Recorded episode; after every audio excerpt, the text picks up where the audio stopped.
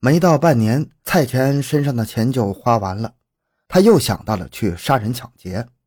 一天，蔡全安对石盒子的情妇王俊英说：“做生意时别人欠了他一些钱，他要去要账。”然后就乘车到了乌鲁木齐，住到了阿克苏办事处宾馆，再次守株待兔，等待猎物送上门来。第一天，房间住进一个东北人，闲谈中，蔡全安得知。对方是到阿克苏投亲靠友，身上也没多少钱，就没有动手。第二天，房间里又住进一个人，中间蔡全安看到有人找对方，从他们的话音里听出对方是阿克苏什么外贸公司的经理，就十分留意。在对方洗澡时，看到对方三角裤头前面鼓鼓的，就知道身上带的钱肯定不少，于是就瞅机会偷偷出去买了一柄榔头，做好了晚上动手的准备。半夜时，蔡全看到对方已经睡死了，起床便将对方一榔头砸得脑浆迸裂，然后看着对方已经没了声息，便从其裤头内搜出了八千多块钱，连夜逃出宾馆。他一路吃喝玩乐，到了夕阳后，他身上只剩下几十块钱了，付了房费还有十块钱不到。急红了眼的蔡全安决定不再挑选目标，当晚就动手。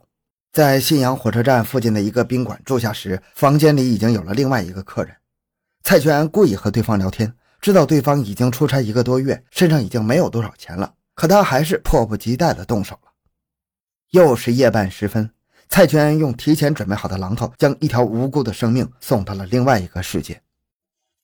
这一次，他只从对方上搜出了一百元不到的现金，像前几次作案一样，他杀了人后又是连夜出逃。一口气逃到了山东菏泽，住进了菏泽的牡丹宾馆。当天，他又到市场上买了一柄榔头，做好了再次作案的准备。蔡全上午住进的牡丹宾馆，下午就又住进一个送死的旅客。下午住进的这个旅客个子挺高，但是人却很瘦。蔡全听出对方的口音是江浙沿海一带的人，心中不由得窃喜。他自然知道江浙一带的人都挺富的，便猜测对方身上肯定有钱，于是便故意和对方搭讪。并请对方一块出去吃了晚饭，以此麻痹对方，降低对方的警惕性。到了凌晨三四点钟，他再一次故伎重演，将对方在睡梦中打死，并从其身上搜出了六千多块钱。这次逃跑时，他第一次遇到了麻烦。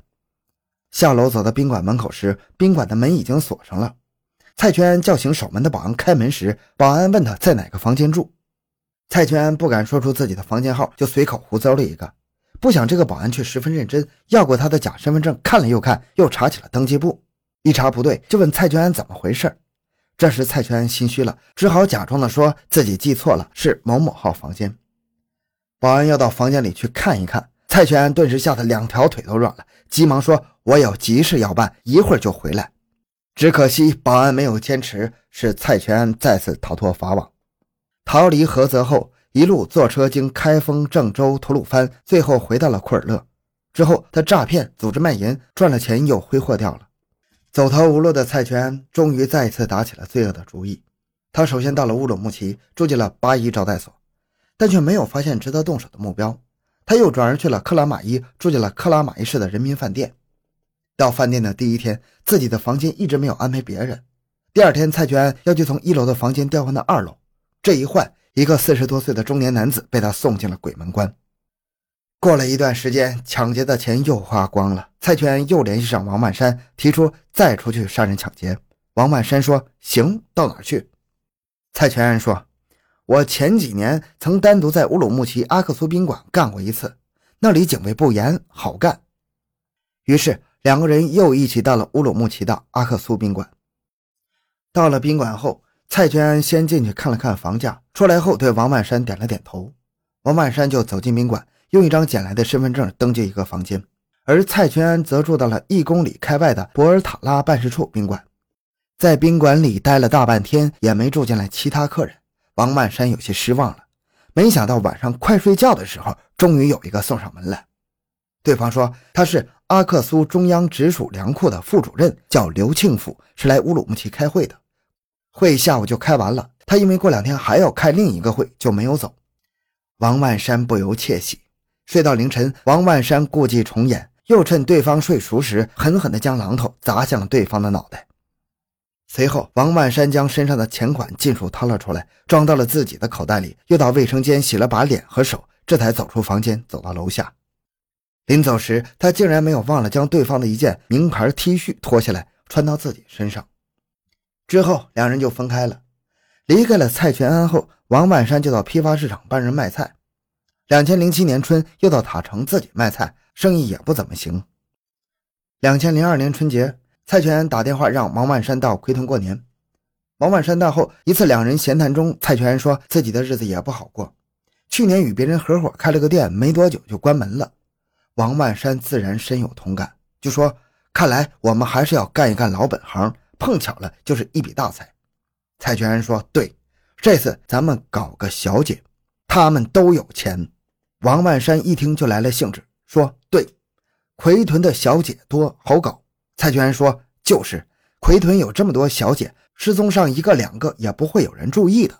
干脆咱们就把他们弄到家里干。”商量好了计划，蔡全安就到奎屯的东方国际大酒店开了个房间，让其情妇戚东丽和一个叫陈小玉的小姐去卖淫挣钱。当然，他的主要目的是支开他们。戚东丽和陈小玉刚离开家，曾经在乌鲁木齐同两个人一起干活的王新田来了。于是蔡全安就给了王新田三百块钱，让他到外面去找个小姐，说要犒劳犒劳他。王新田说：“那到哪儿去叫啊？”蔡全安说：“商业街舒蕾美容店的小姐多，你去随便就能叫上一个，就说包夜，然后带回家来干。”王新田走的时候，蔡全安特意嘱咐要他带一个有手机、有戒指、有金项链的回来。王新田走后不久，蔡全和王万山就躲进了地下室。蔡全安租住的房子在一楼，很快他们就听到了王新田回来的声音。过了一会儿，估计王新田事情快干完了，王万山和蔡全安走出地下室，回到了房子。回到房子后，他们发现一个小姐正全身光光的躺在卧室的床上，王新田只穿了条短裤坐在那里。小姐见蔡全安和王万山进来，急忙穿了衣服就要走。蔡全安伸手拦住她，说：“既然来了，就不要想走了。”小姐还一时没明白过来他们的意思，不解地望着他们。王万山嘿嘿一笑，接着道：“还不明白吗？哥们儿缺钱花了，想问你借点用用。”小姐说：“我哪有钱？你们找错人了。”蔡全安上前就是一耳光，厉声道：“快把你身上的钱拿出来！”小姐顿时惊恐起来，对王新田说：“走，我们回店里去。”王新田不知所措地望着蔡全安和王万山。王万山一把拽住小姐，说：“走，你哪儿也去不了。”蔡全安对王新田说：“这儿没你的事了，你到地下室睡觉去吧。”王新田似乎明白了蔡全安和王万山想干什么，接过蔡全安递来的钥匙，悄无声息地进去了地下室。王新田刚走，小姐身上的手机响了。小姐拿出手机刚要接，蔡全一把将其手机打掉，恶狠狠地说：“不准接！”王万山说：“你还是乖乖的把钱拿出来吧，不然你是走不出这间屋子的。”蔡全也道：“你知道他是谁？”他可是乌鲁木齐黑道上的人，小姐吓得哭了起来，一边哭一边说：“我身上只有一个存折，有一千多块，你你们想要就拿走吧。”蔡全安拿过小姐的包，从里面拿出钱和存折，又翻出一张建设银行的信用卡，还有一些化妆品和避孕套，然后问小姐的存折的密码是什么。小姐老实说了。王万山接过小姐的信用卡，问小姐卡里有没有钱，小姐说没有。王万山威胁道。我们明天到银行去查一查，要是有钱，你的命就没有了。蔡全安说：“那你把信用卡的密码也告诉我们。”小姐无奈，只好又把信用卡的密码告诉了蔡全安。蔡全安又让小姐再想办法多弄点钱，否则就杀了他。小姐说：“杀了我也没用啊，钱都寄回老家了，自己身上就这么多呀。”见逼问不出个所以然，蔡全安只好作罢。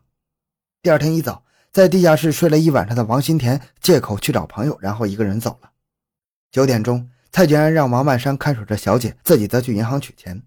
蔡全安走后，王万山问小姐叫什么名字，哪里人？小姐说叫韩青荣，四川遂宁人。王万山又问小姐家里都有什么人，都在哪里？小姐说有父母和哥哥，因为哥哥在贵阳工作，所以父母都跟着哥哥生活在贵阳。另外，他在老家还有一个女儿，由自己的姨带着。过了一个多小时，蔡全安取了钱，回到房子，把王万山叫到外间，说：“这个小姐不能留，必须干掉。”